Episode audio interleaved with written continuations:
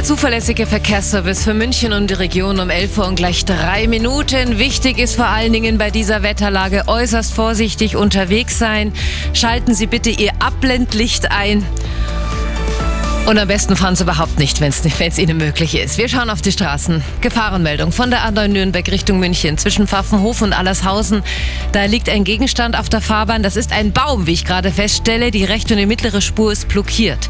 A8 München Richtung Salzburg zwischen Kreuz Süd und Bayern 12 Kilometer Stau, 30 Minuten plus.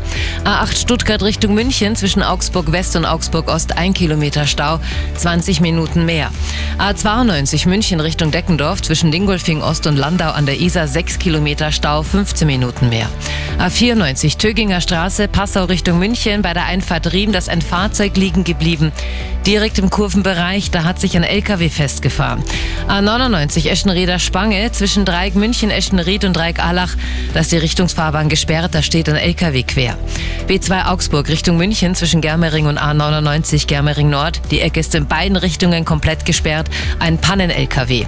Und der öffentliche Nahverkehr ist so gut wie lahmgelegt. Bus, Tram sowie S-Bahnen sind wegen dem Schneechaos eingestellt. Auch bei der U-Bahn kann es zu Ausfällen und Verspätungen kommen. Dass Sie mir da Bescheid wissen, kommen's gut an. Der Verkehr mit den handgegossenen Pfannen von